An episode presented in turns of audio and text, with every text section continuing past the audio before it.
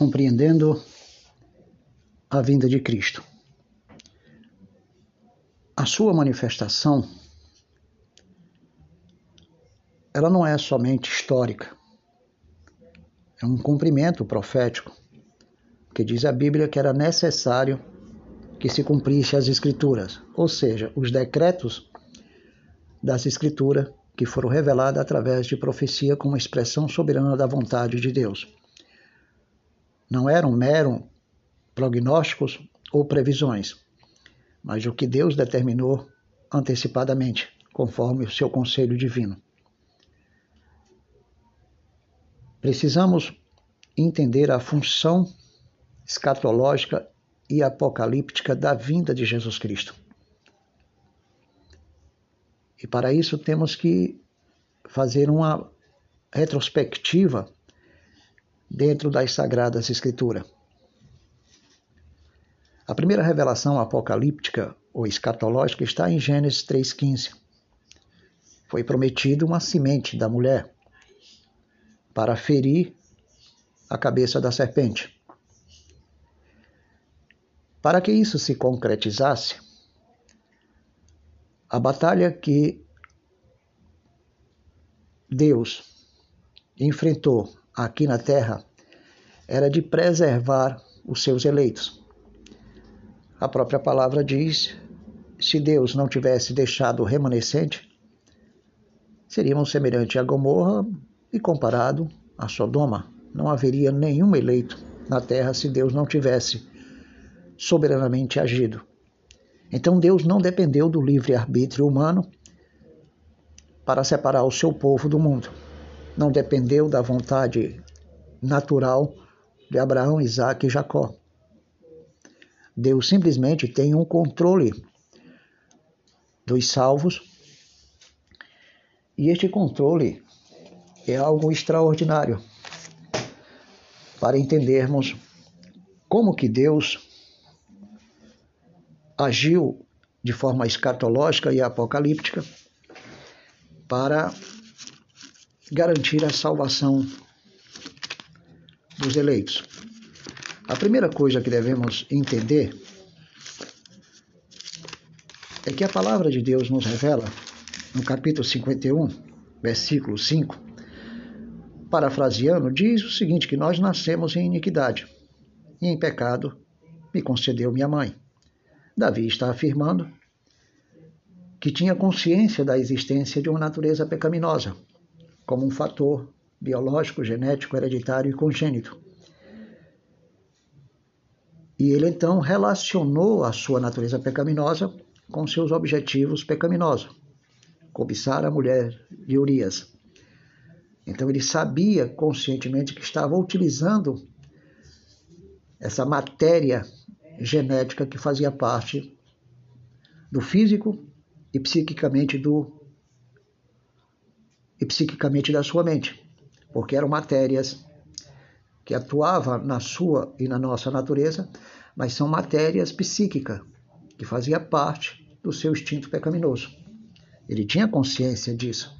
Ele tinha consciência que havia nele pensamento, sentimento, sensações, emoções, instinto, vontade, desejo, razão, estímulos e impulso para pecar.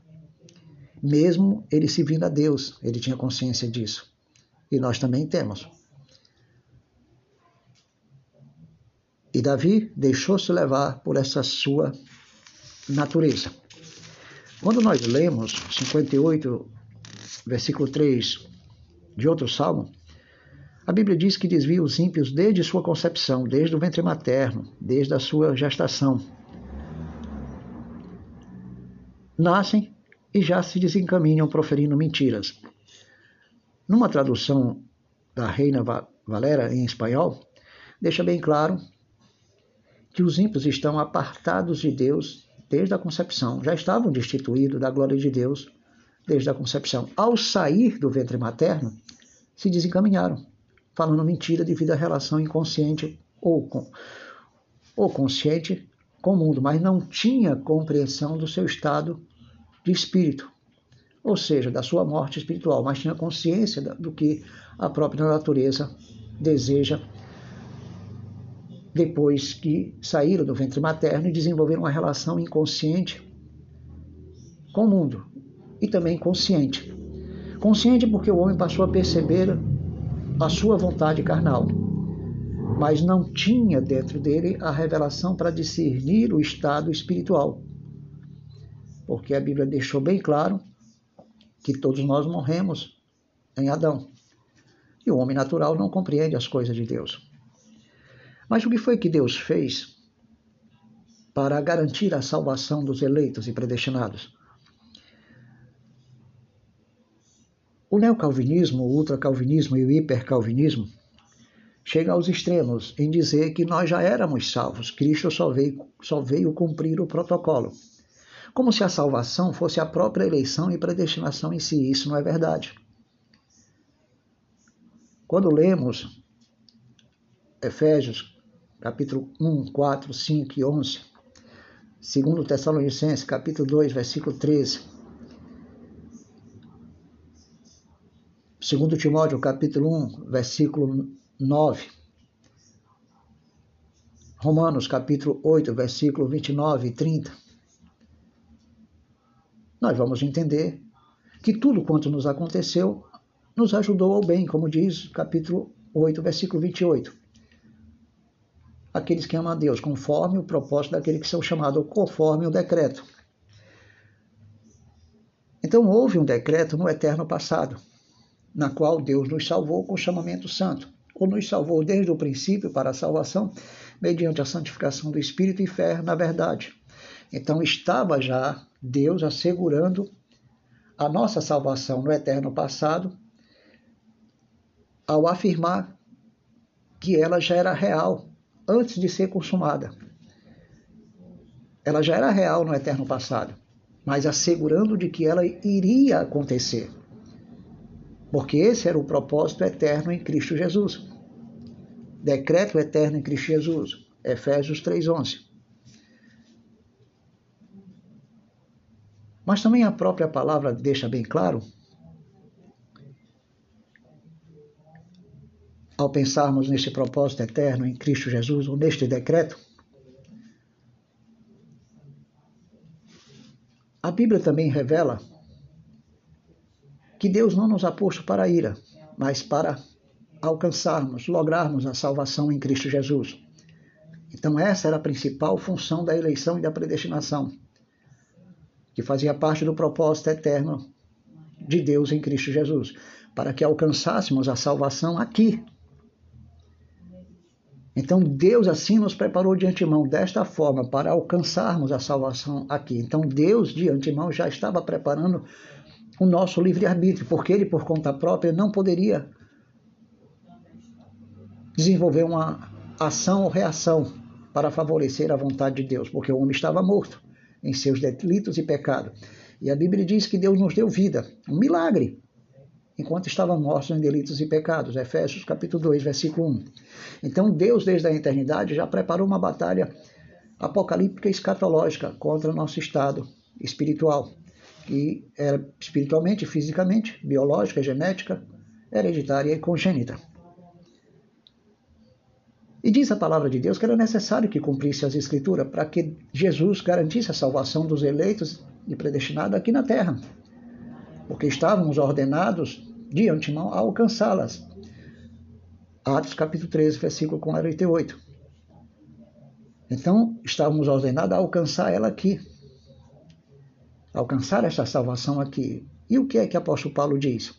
No capítulo 1 de 2 Timóteo, versículo 10, a palavra deixa bem claro que era necessária a manifestação de Cristo. Ele se manifestou para remover a morte, trazer luz à vida.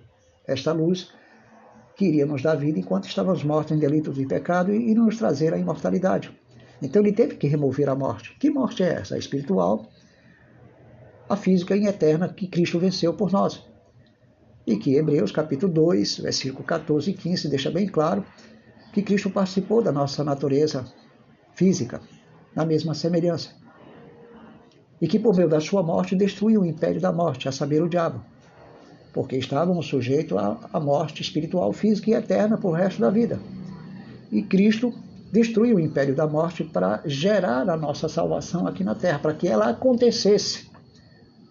E ela aconteceu porque a Bíblia diz: se o Senhor não edificar a casa, a cidade, em vão trabalham os edificadores. Se o, Senhor não, se o Senhor não guardar a cidade, em vão vigiam e sentinela. Então, se Deus não tivesse no controle de tudo, o teu esforço, o meu esforço, o meu livre-arbítrio, a minha atitude, qualquer manifestação humana seria inútil.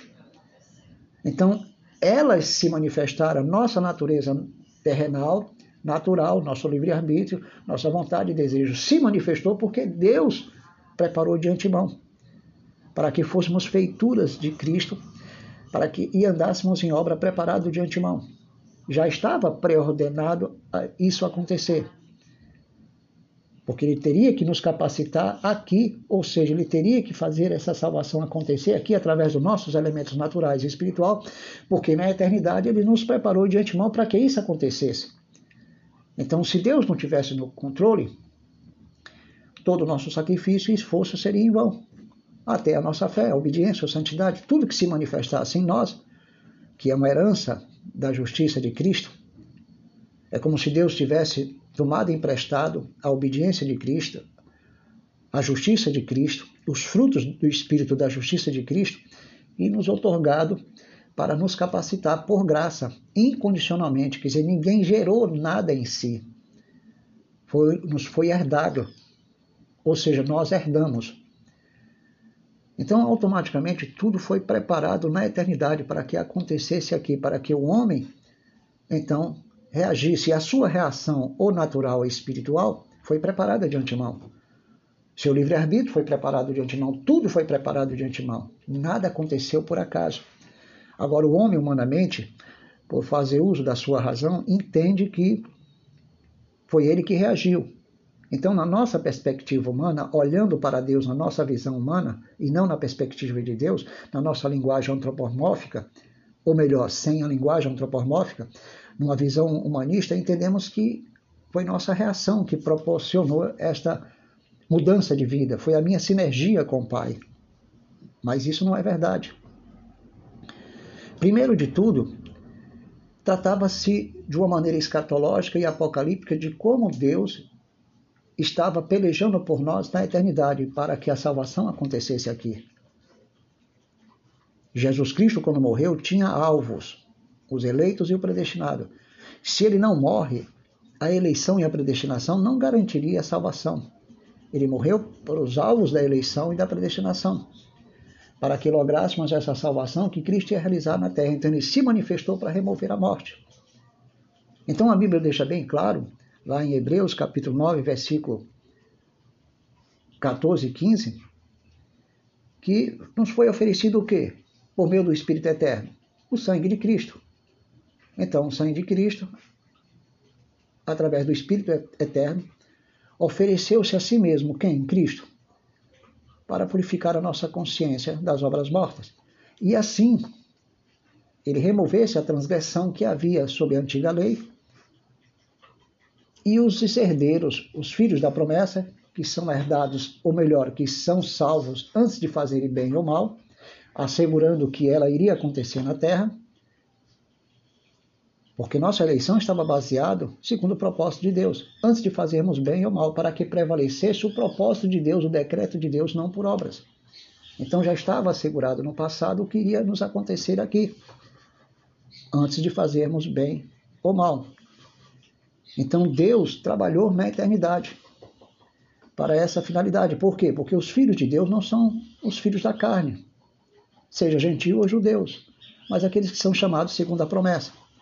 E Deus, escatologicamente e apocalipticamente, já estava gerando os filhos da promessa. O primeiro tipo, Isaac.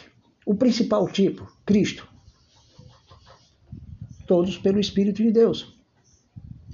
João Batista estava cheio do Espírito de Deus desde criança, desde o ventre materno, desde que era um feto. Ainda não era nem criança, era só um feto. E para entendermos isso melhor, nós vamos compreender o que foi que Deus fez para garantir a nossa salvação. No livro de Jó existe essa revelação que nos diz o seguinte: deixa bem claro. Que de pele e carne, veja bem, Jó capítulo 10, versículo 11 e 12, que de pele e carne Deus nos vestiu, e de ossos e tendões nos entreteceu. Eu estou parafraseando o texto. Vida ele nos concedeu na sua benevolência. E o seu cuidado a nós nos guardou. Leia. Jó capítulo 10, versículo 11 e 12. Que foi que Deus fez enquanto nós estávamos sendo processados biologicamente, enquanto estávamos no meio de uma natureza que herdou biologicamente, de maneira genética, hereditária e congênita, a natureza pecaminosa, porque a morte, porque por causa de um só homem entrou o pecado no mundo, e do pecado a morte, e passou para todos os homens, porque todos pecaram, depois dessa herança biológica, genética e hereditária e congênita, que é espiritual e física, também sanguínea, para ser mais claro. Então Deus teve o cuidado de nós depois da fundação do mundo, mas na eternidade ele demonstrou esse cuidado nos preparando de antemão. Então, essa é a primeira revelação de como entender a escatologia e o apocalipse, e o apocalipse no eterno passado. Vejamos o que diz aqui dois textos para entendermos perfeitamente.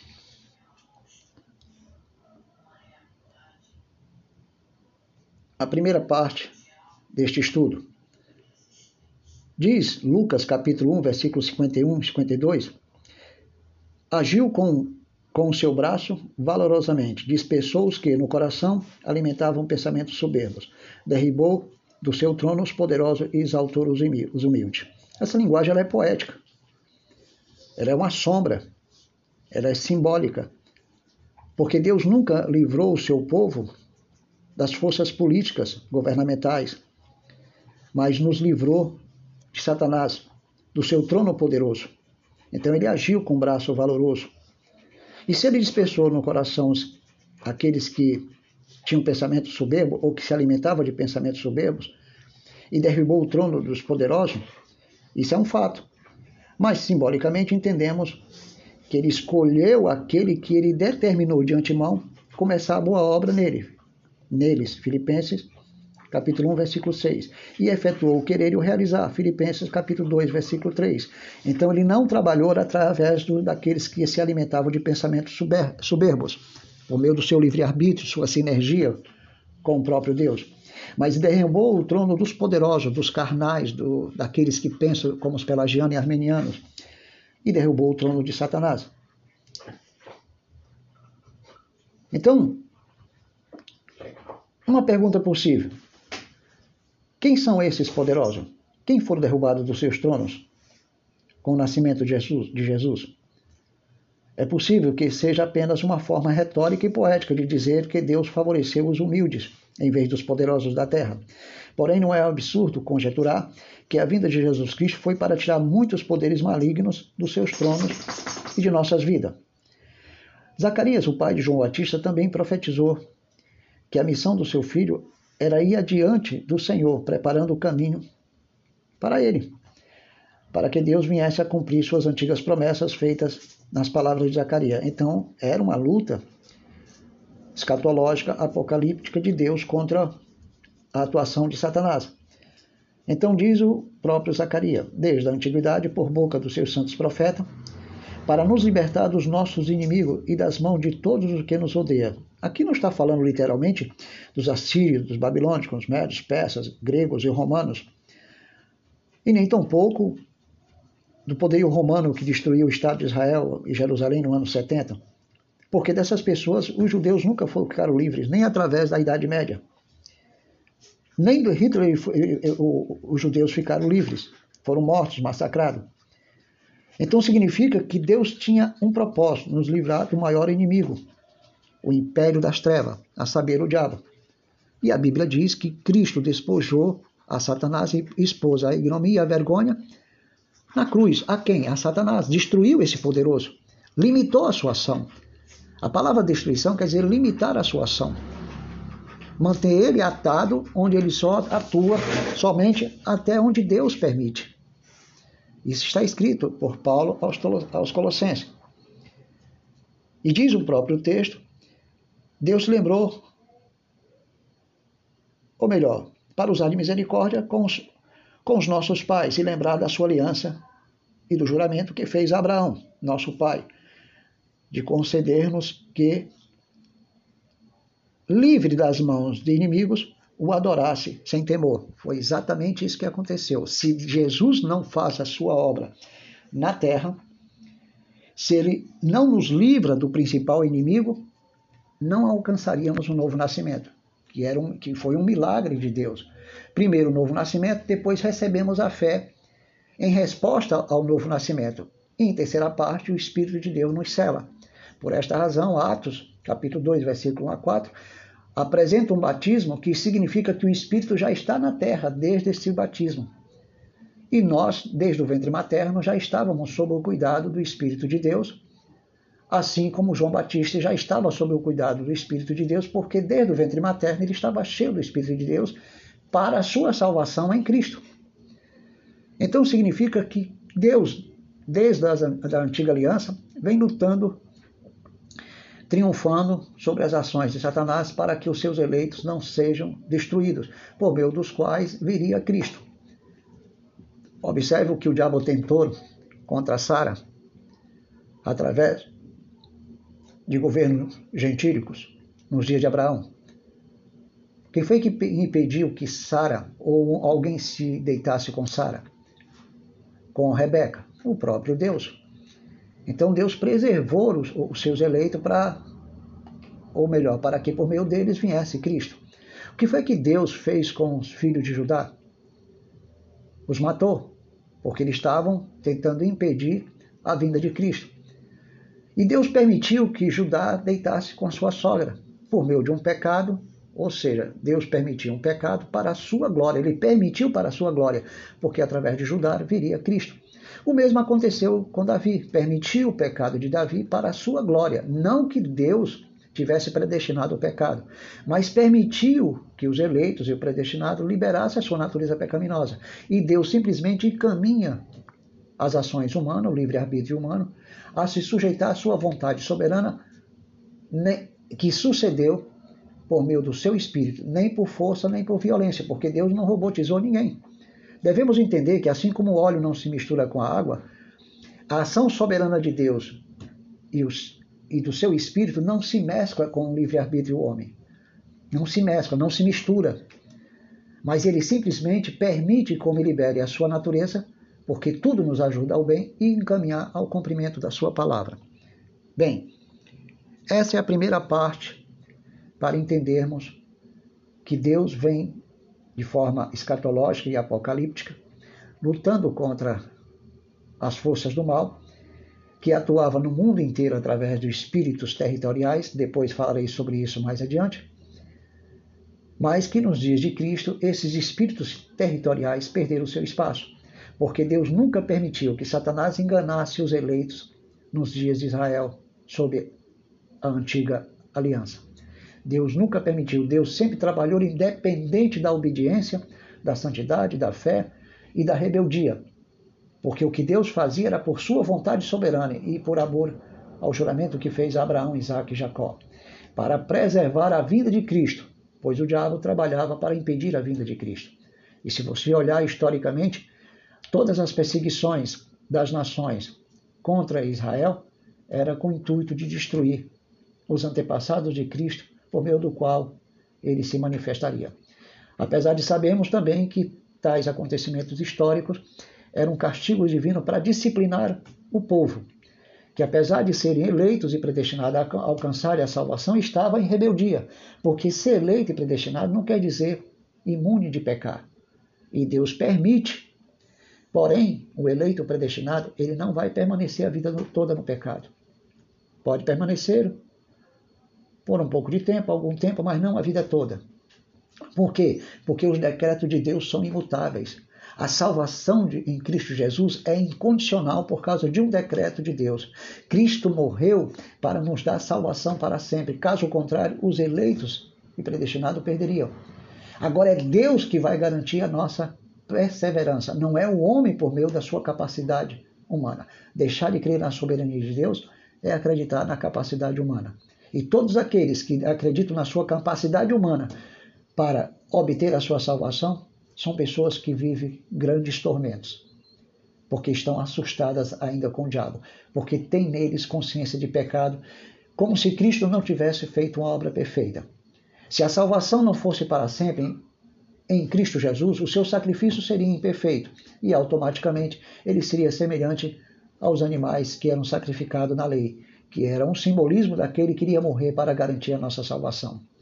Então, tentar garantir a nossa salvação é querer cumprir a lei, 50% ou 100%, e Cristo cumpriu toda a justiça da lei. Ele teria que cumprir para reparar a justiça de Deus, porque ninguém tinha condição de cumprir tudo que a lei exigia. E a lei revelava a ira de Deus, exigindo que a sua justiça fosse reparada, e só Cristo pôde reparar essa justiça. Por isso que, devido à obediência de um, muitos se tornaram justos. Então a nossa justiça não veio de nós mesmos, era uma herança nos concedida por graça. O problema é que o homem, com a sua razão, só entende as coisas de Deus de maneira lógica, através do empirismo, através de uma consciência terrena. Ele busca fundamento para entender a sua ação e a ação de Deus, querendo dar a entender que a salvação só aconteceu devido a uma sinergia natural do homem interagindo com Deus. Então recebeu por merecimento a graça que capacitou as suas virtudes, porque eles acreditam que com a queda de Adão eles não perderam totalmente a capacidade, mas perderam sim. Todos nós perdemos essa capacidade espiritual de auto se produzir através do novo nascimento. Porque não são os filhos de Deus os que são da carne, mas aqueles que são chamados segundo a promessa. Deus gera esses filhos para que a participação humana não seja coautora do novo nascimento. Deus é o princípio de tudo. E tudo que nós praticamos são heranças da graça. O problema é que nós queremos fundamentar a nossa salvação por meio dos méritos humanos, nossa capacidade, porque cremos que temos que fazer a nossa parte, porque sem obediência, sem santidade, sem fé, não haverá salvação. Mas eles não percebem que obediência, santidade e fé são obras que Deus preparou de antemão. Fazia parte da eleição e da predestinação. Fomos predestinados a ter conforme a ser conforme a sua imagem. Deus preparou de antemão um caminho para que fôssemos conforme a sua imagem. Então, a obediência, a santidade e fé, e fé faziam parte dessa preparação de antemão, do caminho que ele preparou de antemão para que fôssemos semelhantes à sua imagem. Eram obras para que caminhássemos nela. A obediência, a santidade e a fé já fazia parte da eleição. Deus nos, nos salvou desde o princípio, eterno, para a salvação mediante a santificação, na verdade, mediante a santificação e fé na verdade. Então, então estava incluído na predestinação e na eleição a salvação, a santificação e a fé na verdade, assegurando Deus que ela iria acontecer. Era uma forma que Deus nos preparou de antemão para que herdássemos tudo o que era necessário por meio da graça, porque os nossos dons naturais eram imperfeitos, insuficientes para cumprir 50% da justiça da lei. E até hoje, muitas pessoas sustentam a salvação baseada por mérito, mas não entendem que Cristo entrou no mundo para vencer os méritos da carne. E como foi que ele venceu os méritos da carne para que você tivesse força? E eu também. Crucificou o velho homem e destruiu o corpo do pecado. Porque se Deus não estabelecesse um limite para a nossa natureza humana na obra redentora, não teríamos capacidade nenhuma de, rea de reagir a favor de Deus. Então, Deus preparou de antemão, crucificando o velho homem, destruindo o corpo do pecado e nos otorgando a graça, a nossa capacidade natural, para que assim reagíssemos. Então, o homem não reagiu com seu livre-arbítrio morto. Ele teve que ser restaurado por meio da crucificação de Cristo, ou melhor, por meio da crucificação do velho homem e destruição do corpo do pecado. Para que então o nosso livre-arbítrio fosse libertado, porque Deus libertou de antemão, preparou de antemão o nosso livre-arbítrio, para que ele pudesse reagir com a presença da graça que utilizaria o seu livre-arbítrio encaminhando a cumprir a sua vontade. Porque não foi o livre-arbítrio só por, por, vontade própria, só baseando-se na própria razão humana, no espírito humano, nas qualidades humanas, porque por si mesmo, diz a, a própria palavra, se o Senhor não edificasse, em vão edificaríamos a nossa vida, em vão guardaríamos a nossa vida. Salmo 127, versículo 1. Deixa bem claro: se o Senhor não, não edificar a cidade, em vão trabalham os edificadores, com a sua fé, sua obediência, sua santidade, com seu livre-arbítrio. Se Deus não preparasse de antemão tudo isso, nada aconteceria. Então está na hora de acordarmos e percebermos que Deus destruiu o pensamento dos soberbos. E não resta dúvida que os maiores soberbos são pelagianos e armenianos, que ainda acreditam na salvação por meio dos méritos humanos, por meio do que eles fazem. Enfim, é uma sociedade com Deus para garantir essa, a salvação. O mesmo elemento que existe nas relações sociais. Eu recebo o benefício do Estado da sociedade porque eu estou interagindo com o meu bem e na realidade o nosso bem está caído. O homem se tornou conhecedor do bem e do mal, na condição de caído, e as suas qualidades boas, suas virtudes naturais boas estão caídas. Por quê? Porque o bem e o mal caminham junto na mesma natureza pecaminosa. Como que o homem poderia fazer o bem? Então, o que ele queria fazer, ele não conseguia. E o que não queria realizar, praticar, ele praticava, porque o seu livre-arbítrio estava em conflito dominado pela sua natureza pecaminosa, que precisava ser crucificada. E Cristo crucificou o velho homem e o corpo do pecado destruiu, manteve um, limite para que ele não assumisse o nosso controle e a graça se manifestasse e lhe capacitasse, porque você sozinho não poderia. Não foi a tua sinergia com a graça, foi a graça que se manifestou soberanamente sobre você para começar a boa obra e efetuar o querer e o realizar para que você com a sua boca confessasse que Cristo ressuscitou dentre os mortos e fosse salvo. Porque ninguém diz Senhor a não ser pelo Espírito de Deus. Por esta razão, você com a boca faz confissão para a salvação e com o coração se crê para a justiça, porque Deus começou a boa obra, efetuou o querer e o realizar. Ah, mas eu não aprendi assim, porque você aprendeu numa linguagem humanista. Você aprendeu a pegar a palavra que apresenta uma linguagem praticamente humana e horizontal, e dentro da perspectiva da linguagem humana antropomórfica, você quer transformar na sua linguagem, no seu pensamento, como instrumento da sua razão. A linguagem humana da Bíblia, ela é antropomórfica, ela está no sentido horizontal, que dá uma impressão que nós temos que fazer a nossa parte. Aquele que diz, vem a mim, é o mesmo que Jesus Cristo deixou bem claro em São João capítulo 6, em diversos versículos. Ninguém vem a mim se o Pai que me enviou não trouxer. Se não permitir, se Deus não nos ensinar, não nos revelar, não aprendermos com seu Espírito, isso acontece de uma maneira tão enigmática e misteriosa, que não temos percepção de forma audível de como que Deus nos ensina, como ouvimos, como percebemos Ele porque o vento sopra onde quer. João 10, 3, 8. Não sabemos de onde vem nem para onde vai. Assim é todo aquele que é nascido do Espírito. Se o vento sopra onde quer, o Espírito opera como quer. E ele derramou abundantemente esse Espírito para nos salvar aqui, não por nossas obras de justiça, o nosso livre razão de pensamento ou livre-arbítrio, mas ele fez a lavagem, a purificação, a renovação através do Espírito que ele derramou em nós para nos dar vida. Só assim receberíamos a fé em resposta ao novo nascimento. Então, em seguida, você foi selado depois que você ouviu a palavra da verdade, o evangelho da salvação. E este seu é o penhor da sua herança, é aquele que vai garantir o que você não pode garantir por meio da sua obediência, santidade e fé, porque são insuficientes devido à nossa estrutura humana. Apesar da Bíblia dizer que toda dádiva e dom perfeito vem do Pai das luzes, onde não há sombra nem variação, onde não há mudança nem variações de dúvida. Se não há em Deus, também não há em seus dons, são também perfeitos. Tudo que Deus nos deu é perfeito, fé, obediência e santidade. Mas Ele não deixou tudo em nossas mãos. Se Ele tivesse nos deixado tudo em nossas mãos, Ele não nos daria o penhor da nossa herança. Tudo estaria em nossas mãos e teríamos que se utilizar daquilo que estaria em nossas mãos, pelo que temos no sentido natural. E você e eu teríamos que lutar pela nossa própria salvação, com os nossos méritos. E ele não confiou em nós e nos deu o penhor da nossa herança, porque ele sabe que você e eu não somos capazes de retribuir a justiça de Cristo, porque a justiça de Cristo é perfeita, a sua e a minha é imperfeita. Se eu pratico a justiça de Cristo, é porque eu herdei ela por graça para praticá-la. Pense um pouquinho e destrua seus pensamentos soberbos, porque Deus já destruiu o pensamento dos soberbos que auto-atribui a si mesmo a sua salvação. Cuidado.